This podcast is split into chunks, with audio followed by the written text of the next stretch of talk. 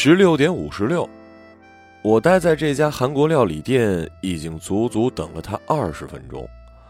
从我特意选靠窗的座位坐好之后，店内陆续进来了几个客人，都是女孩子，一波像是四个 A 大的学生好友聚餐，一波似乎是两个人拿着别人在网上团购的优惠券来胡吃海塞。窗边的天花板上悬着一排整齐的贝壳风铃。空气调皮时，他们就顺势你推我嚷，响得稀里哗啦的。在这二十分钟的时间里，我听了五手半的 CNBLUE，瞄完了店里大部分的韩文字画和处在墙壁格子间里一动不动的小韩服人偶。呃，真是一动不动，我盯了他们很久了。窗外，下午四点多的南方夕阳，把几近刺眼的光落在了每个路人的身上。各种模样的车子来往在马路上，前赴后继地扬起陈粒，又不遗余力地碾压着陈粒。马路对面有家小刺身店，我看见店里并排坐着一对情侣，正浓情蜜意着呢。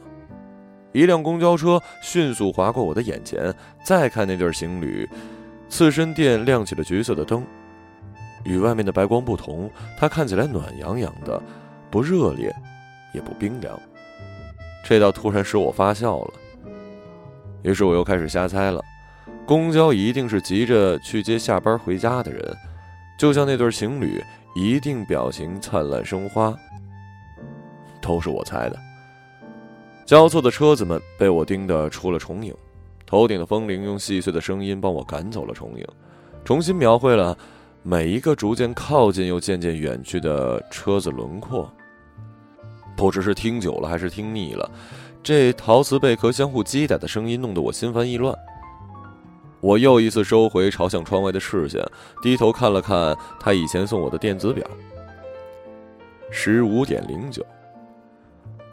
我承认，我等他的耐心快被耗没了。这女人真磨人呢，真不知道他是怎么看上她的。一个月前，我在微博上发现了他。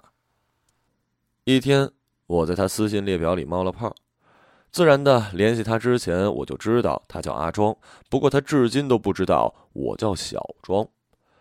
我是从他转发的微博中发现了他，那条微博是他分享了一张照片，长发被胡乱的捆成一束，发梢抹着几绺粉色至粉紫，他颜色不安的趴在他的肩膀。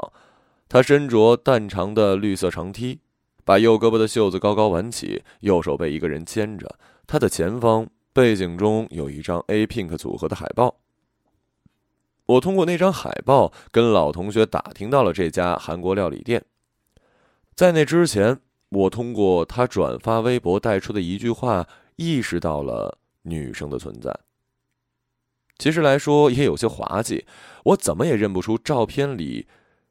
是他的手，却因为我摄像技术还不赖这几个字，挖掘出了女孩的信息。首先点击他的微博查看个人资料，无奈除了他的所在地什么也没填。但经过我对他所发微博的逐条翻阅，还是发现他是 A 大的研究生，研几暂时不知，总之不是研一。他跟我一样哈韩，喜欢摇滚，钟爱电音，节奏很强的音乐。讨厌民谣，唾弃文艺狗。我推测他大概比我大两岁，比他大一岁。射手座，有轻微洁癖，略喜欢看最近被网友吐槽的一系列青春怀旧烂片儿。猜他一定长相一般，或者很丑，因为这年头哪个漂亮可爱的小姑娘不发自拍上传社交网络呢？我默默在他微博主页点了几下，成功的把他变成了我的悄悄关注。哼，微博真好，访问他人主页不留痕迹，还能悄悄关注对方而不被发现。哼，那个时候我真是又感谢微博，又自鸣得意来着。接下来就是坐等他发一些有关他的蛛丝马迹了。可是接连两周了。除了我等待的心急火燎，他的微博没有任何动静。我仿佛掉进了空间的裂缝，钻入了另一个平行的空间。当然了，我终究是耐不住性子的，又点进他的主页看了四次，三次无果。最近一次发现他赞过的微博中多了两条，一条是博主发的不知所云的日语，一条是一个美剧的剧透。想来前者应该是他手滑所致吧。这两周里呢，他倒是发了不少微博，而且条条关于他的痕迹。他的微博大多发在傍晚，这让我悲伤的发现，他和他住在一起了。有些白天的微博，他经常变着花样的说想他、想见他，然后艾特他。女生呢，却很少回复他。偶尔回忆一下，仿佛施舍一般的敷衍，点一个大笑的表情发送。我替男生感到不平，却又借此安慰了知道他们同居的自己。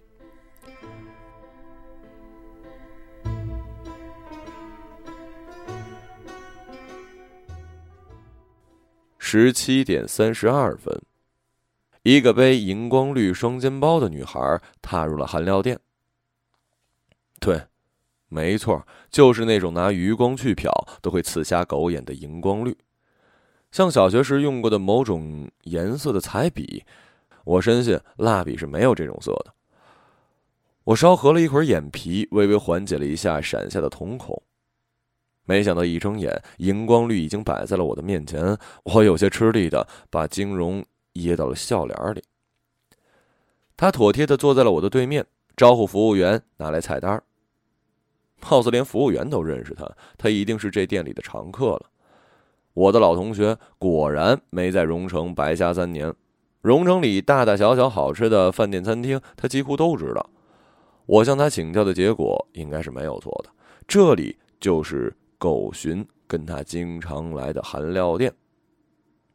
不过今天我来时，通览店内没有看到 A Pink 的海报，还以为整错了呢。我选择这间店约他见面是有深意的。自打在微博上获取了他的喜好消息，我就更加坚定自己不远千里只身跑到荣城追回他是正确的。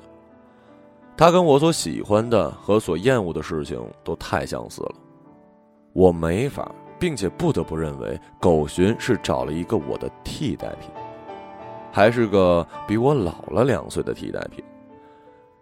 与年上的赝品分道扬镳，跟年下的正品双宿双飞，有何不妥呢？应该说是太尼玛正确了。我一定要清楚的告知他替代品的属性。我要告诉他，在之前的三年里，狗寻为了迎合我的喜好，跟着我吃了多少次部队火锅，勉强听了多少首韩文歌，坐立不安的看了多少部爱情电影，而这些行为。他现在都搬到了你的身上，你以为他是在对你依顺、对你好，但那仅仅是因为你只是一个投影。他对我的放不下，犹如一簇阳光一样照到我们俩的回忆上，而他恰巧在此时看到了回忆投影出来的你。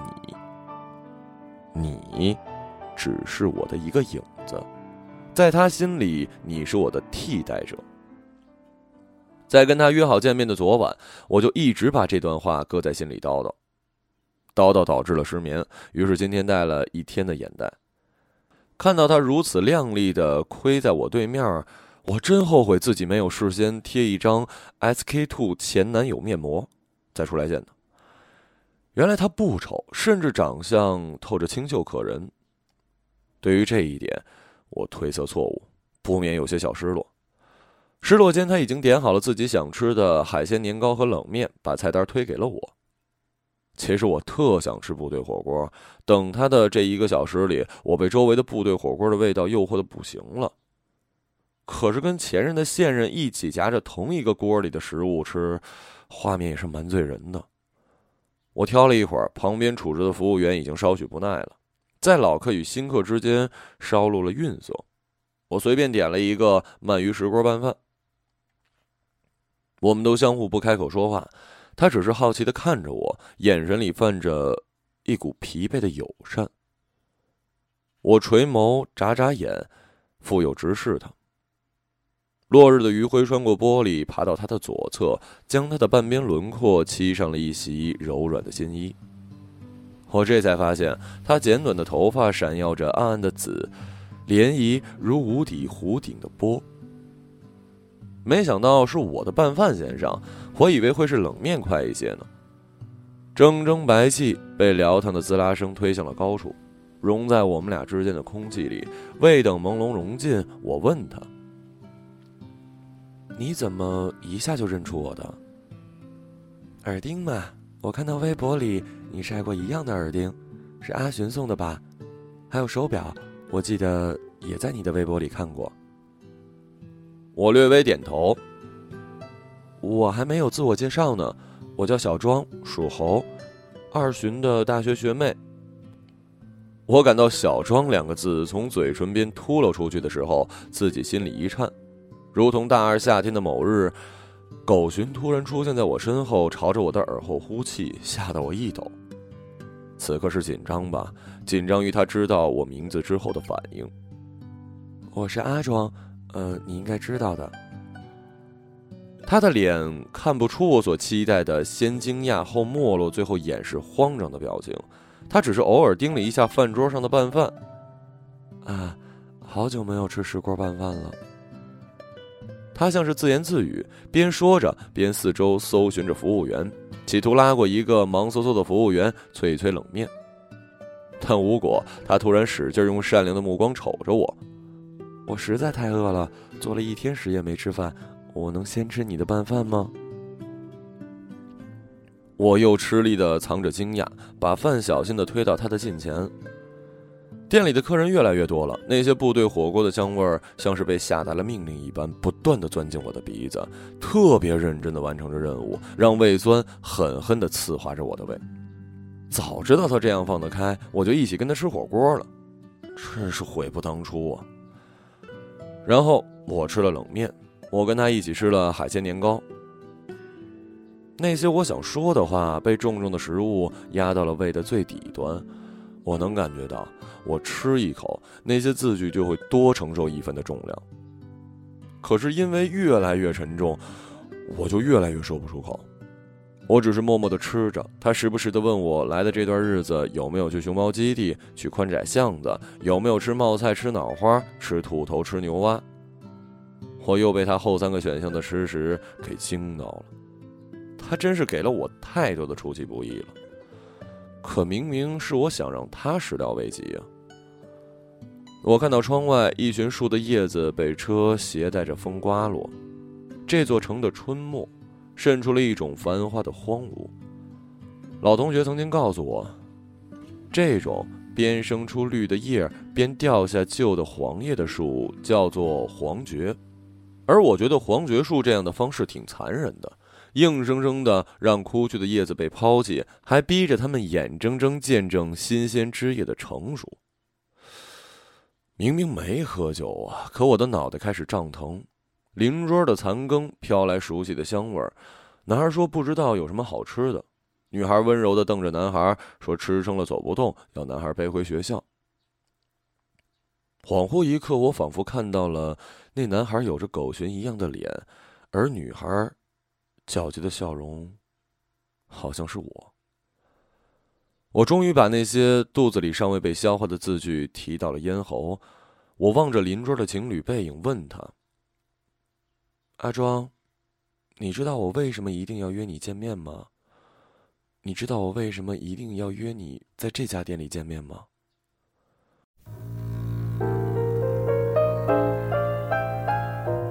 荣城的盛夏真不是盖的。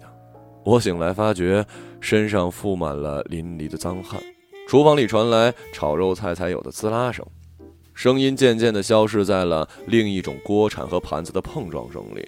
然后我慢慢打开眼，看到了狗群无奈的目光和上挑的嘴角。原来睁开眼也能置身梦境。但幸福的是，这一切都不是梦。他身上特有的家一样的味道，是油烟气味所掩盖不住的。我的老同学无意间的对他说起，我为了挽回他而错过了一直中意的邮轮公司的招聘，甚至放弃了当海乘的愿望。他知晓之后，连打游戏的时间都省下来陪我了。不过奇怪的是，他经常看着同一部美剧看到睡着，他常常在清晨放起他妈的单曲循环一遍又一遍。他不再肯陪我吃韩料，陪我听 C N B L U E，更不会陪我看他定义的烂片儿。最最让我神伤的是，昨夜他跟同事聚餐喝多归来，把自己堆在沙发一角，拼命地捉住我的手，一次一次念着阿庄。他身上家一样的味道被酒气抹除了，我盯着自己被他捏红的手腕跟指节，感到头皮内似乎有千万只针在向外刺探着。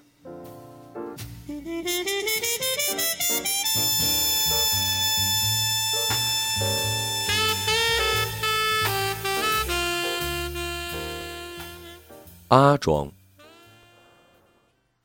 二胡在实验室楼下等我，我从五楼的窗口探出头，风赶来，把长了一截的短发糊了我一脸。在发丝的尖缝里，我瞅见二胡手上的白色塑料袋，兴奋的打电话让他上楼来。由于太激动了，胳膊肘上沾上了 PVA，胡乱的抹到实验服上，溜到高高的塑料板的背后。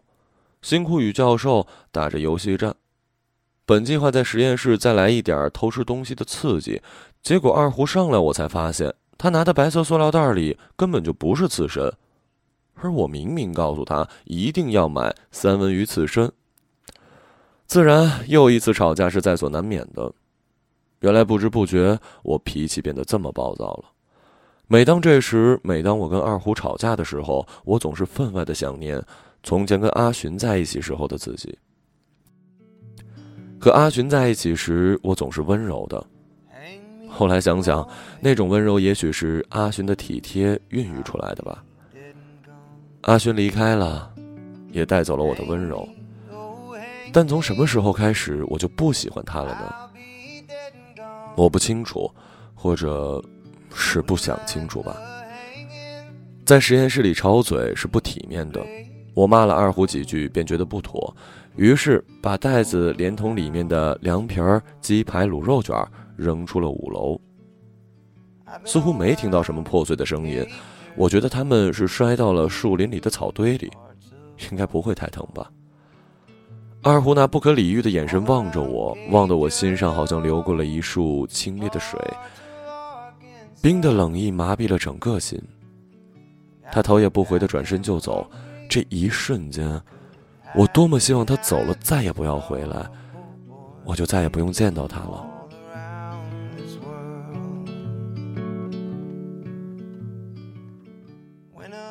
不知别人会不会有同样的感受？很深很深的深爱着一个人，却偶尔有某些时刻，想要他死掉，毁灭掉，好似他消失了，才是对彼此最好的解脱。有一次，我跟二胡做完爱，他摸着我的头发，这样跟我说：“我很累，连想扯开他抚摸我发梢的手都没有力气。”我就只问他：“那你现在想我去死吗？”他没吭声。隔壁宾馆房间里传来了辱骂声、尖叫声、哭喊声，如同相爱相恨后的诀别。后来我睡了。不知二胡究竟有没有回答我？这种言论大抵刚好能够解释我此刻想让他再也不回来的心情。可是我爱他，有足够的所谓的很深很深吗？与阿寻分开后的难过，大概展现在拒绝二胡的追求上。一拒绝就是三年。在我保研本校成功之后，可能喜悦冲淡了理性的光，我才答应跟二胡在一起。不明白有什么力量支撑着二胡喜欢了这样一个我这么多年。后来阿寻大学毕业回来找我，我甩了二胡，跟他在一起后，我跟他随便的聊起这件事儿。阿寻说，他知道这是什么力量。到底是什么呢？我问他，他说以后再告诉我。他一定没料到，我们根本没有以后。起初，我也没料到，那道谜题跟一枚白果似的被我们碾入了回忆的土壤里。也许再回首，往事包裹着他，已经长成了参天的大树，枝繁叶茂，令人觉得是幻想。三年来，我对阿寻的执着也是一种幻想。当幻象开始慢慢瓦解，直至崩塌的过程里，我越来越依赖二胡了。他比我大五岁，认识他的时候，他还是我大五重修课的助教。而今，我都已经是大二小崽子们的助教了。他说他在荣城持续的日子，像是简谐震动的平面图像。我不明白这句话是对我故乡的喜爱还是厌恶。只是他所来自的那座城市，是阿寻奔赴的那座城。大多数时间跟他在一起，我都在问那座城，大到文化经济，小到邻里性格，我变得关心那座城的天气比关心荣城的天气多得多，然后变得什么都不上心了。阿寻复读了一年之后，仍旧没能考上我所在的大学。有些时候，弄不懂的事情可真多。比如高中三年，阿寻的成绩比我的都好，为什么高考他就会落败呢？而我毫无悬念的被 A 大录取，我曾慌张极了，担心阿寻的分数比我多很多，担心他跑到帝都留我一个人守在荣城。我实在害怕他抛弃我。被留在原地的那个，不就是被抛弃的那个吗？但后来，我一直留在这里，阿寻却用断断续续的声音砸向我：“阿庄，你从来都不珍惜我，是你抛弃了我。”我很讨厌身边的朋友或者家人说我们不珍惜他们，怎么做才算珍惜呢？怎么就没有珍惜呢？二胡的话就好听多了，他说他要一直一直的珍惜我。跟阿寻没能走到以后的原因，大概要算上他不喜欢我清晨放歌的这一条吧。他不喜欢我中意的那些歌，他觉得那些歌太晦涩阴郁。他说我变了，变得跟高中不一样。这简直跟笑话一样。我他妈都二十五的人了，还会像一个二八小少女吗？还会整天看狗血的韩剧，蹦的小泪珠吗？阿寻就是这样，他不喜欢，他不想接受，他就说我变了。其实我变了，也是另一种定义里的没变。他总是温柔的说一些残忍的话，让人不好发作。每当我生他的闷气，我就放一首他妈的。其实也没有多喜欢这首歌，我只是想对阿寻骂一句歌名。正是因为骂不出口，才会积累这样的任性吧。阿寻有时候像荣城的冬天，处处散发着一大片一大片冰冷的绝望，潮湿的寒意沁到骨头里，让人发抖。门齿们奏出的乐章，可依旧恐怖，从此无法再与冬辞别。可我还是不得不爱荣城。因为那是我的故乡。二胡很神奇，他好像总能第一时间知晓我的情绪变化、感情动向。阿寻从屋子里搬出去的下午，他就立马从双流机场奔到了我的身边。我说：“五一你不回家了？”他说：“请让我住进来照顾你吧。”我还是拒绝了他这个提议。但是没有拒绝他想重新当我男朋友的愿望。三十岁的人了，竟像一个分到糖果的小孩子一样。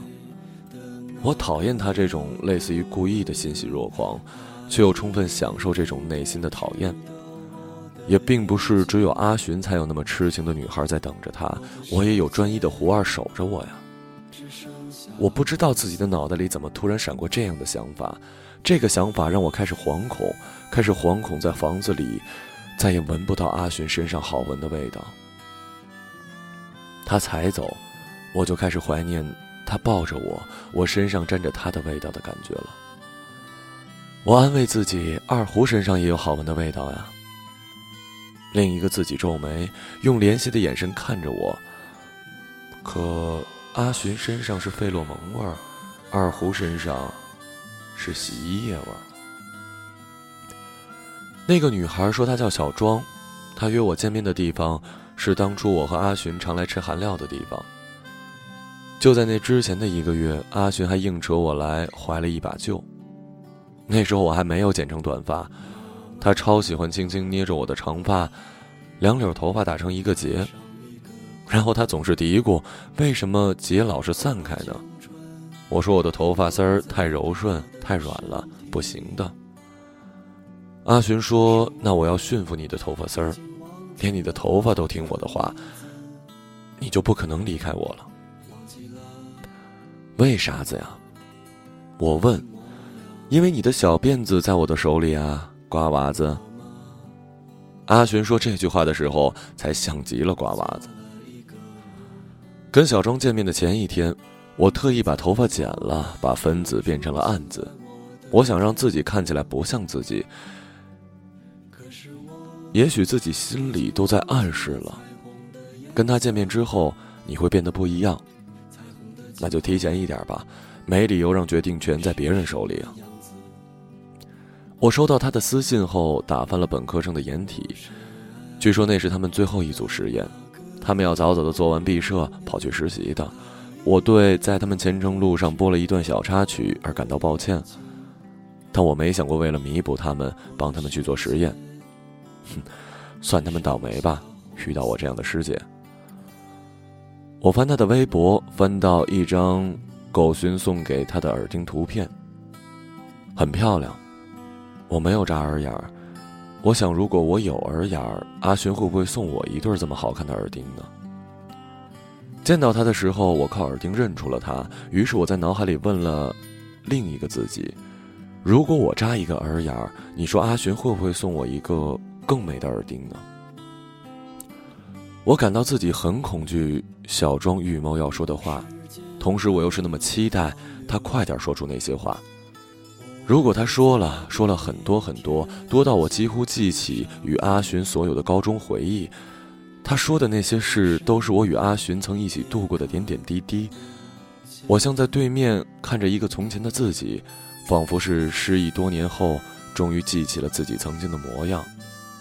他让我重新阅览了自己的曾经，如同再一次翻阅一本皱巴巴的旧书。而书读到尾页，结局呼之欲出了。年少的我坐在我的对面，让我离开阿寻。年少的我对我说：“你不过是我的影子罢了。”之前看过一个写兔子故事的作家说。我们之间最大的情敌，就是从前的我们。我如何能敌过他呢？那晚我回到屋子，打开电脑，随便挑了几个下载好的电视剧来看。可是空白的脑子需要画面和声音去填充，才能显得我没有那么无能。然后阿寻加班回来，他走过来，拿满是灰尘和带着外面细菌的嘴亲我的额头。我那时就只是想，还好他没有亲我的嘴唇。他说：“你怎么又看这部剧呀？都看了多少遍了？”可我明明记得才是第二次看啊！但我没做无意义的反驳。我问他：“你觉得 Oliver 的老公是爱他比较多，还是爱 Dennis 比较多呢？”他疲惫的答：“我爱你比较多。”阿寻收拾行李之前，在屋子里赖了九天，整整九天。他不上班，也不出门，任我怎么放那些他觉得阴郁的歌，他都没意见。我突然想到，原来阴郁的歌往往都是有隐喻的。大概是我用九天的决绝表情击垮了他心中对我最后一丁点的不舍。他又一次说：“阿庄，你从来都不珍惜我，你抛弃了我。”他上一次说这些话的时候，是他离开荣城去另一所大学。可能那时候我脸上的决绝跟如今没什么不同。哼，看呐，有些东西就是人骨子里变不了的。那年夏天，骑着自行车，追在他离去的出租车后的我，直至追到机场，也没有被他发现。我已经不愿意自己立在悲伤中目送他离开的桥段再发生一遍了。我只是想要唯一的安全感，就像我们高二那年的地震，阿寻逆着逃出教室的人群跑到我的面前，握住且只握住我的手的那种安全感。我想，只有二胡能让我不去患得患失，尽管他对我所谓的安全感嗤之以鼻。二胡说：“小朋友啊，安全感只是自己才能给自己的幻觉。可是对有些人而言，幻觉才是更重要的真实存在。”二楼又在实验室楼下等我，我对着手机话筒吼他上来。他说：“你们楼道里的味道太迷人，怕被诱惑晕倒。”我不明白，明明我对他那么凶，他为何还是卑微的跑回来呢？电梯显示一层到了，走出几步，二胡已经转身面朝我，对我微笑了。刺身买来了，他提起袋子跟我邀功，又指指草坪说：“垃圾也处理到垃圾箱了。”荣城的夏季是不停歇传播一处处热烈的蒸笼，人们的忧伤气氛、胆怯麻木以及后知后觉的不甘心化成了汗。仿佛怎么也蒸发不进闷潮的空气里，只能裹住身体，蒙住心的眼睛。但我想，我还是喜欢热烈，喜欢夏季。尽管我不爱。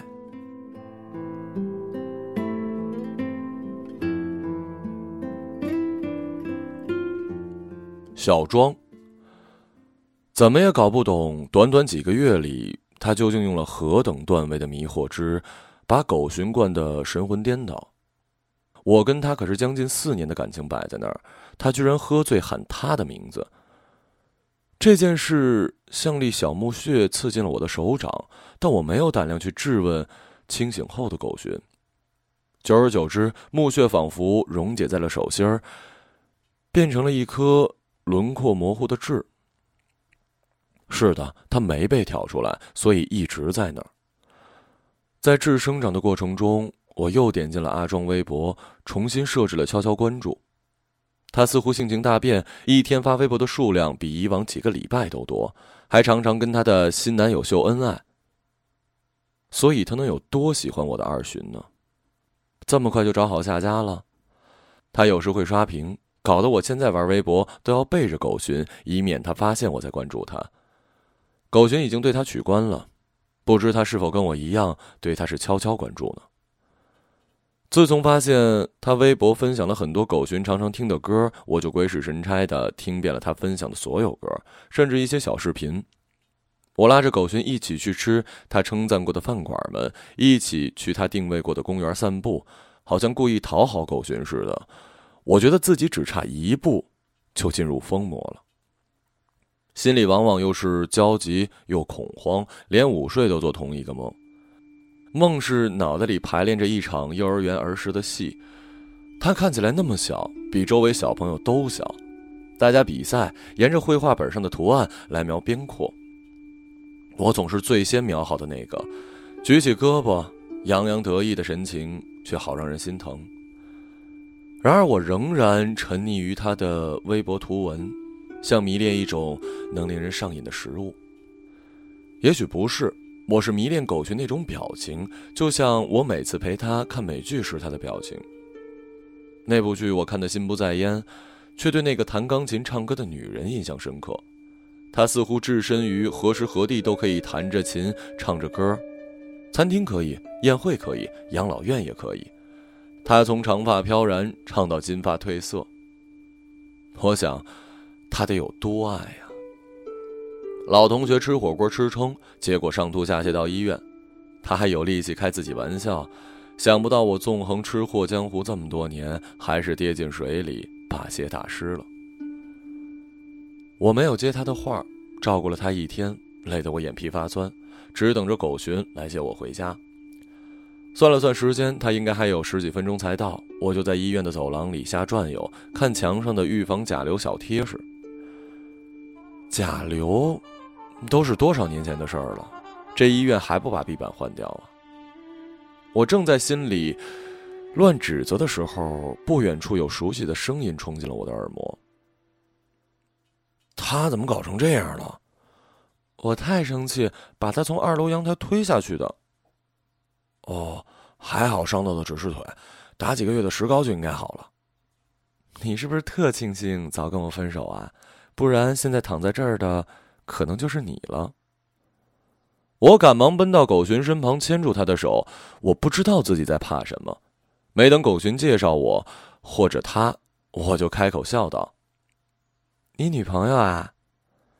他像没见过我一样，在狗寻点头后跟我打招呼，说：“你好。”后面他说了什么，我没太听懂。下降的电梯里只有我和狗寻，他却一句话都不说。他学我，在闹哄哄的夜色里，他靠近我，近到几乎嘴唇贴在我的面颊。其实，她是我前女友。我知道自我心理暗示没有听清他后面的话，实在太愚蠢了。他说的那么清楚。你好，我是阿寻的高中同学。但我是多希望我不用看清所有事物的全貌啊！我多希望狗寻没有在最后诚实的补上一刀啊！我松开他的手，才发现手心里的汗都是冷的。天还未全黑，街边的灯忽然都亮了。一瞬间，高悬成海鸥翅膀模样的路灯，把我眼前尘埃的形态淋漓尽致的展现了出来。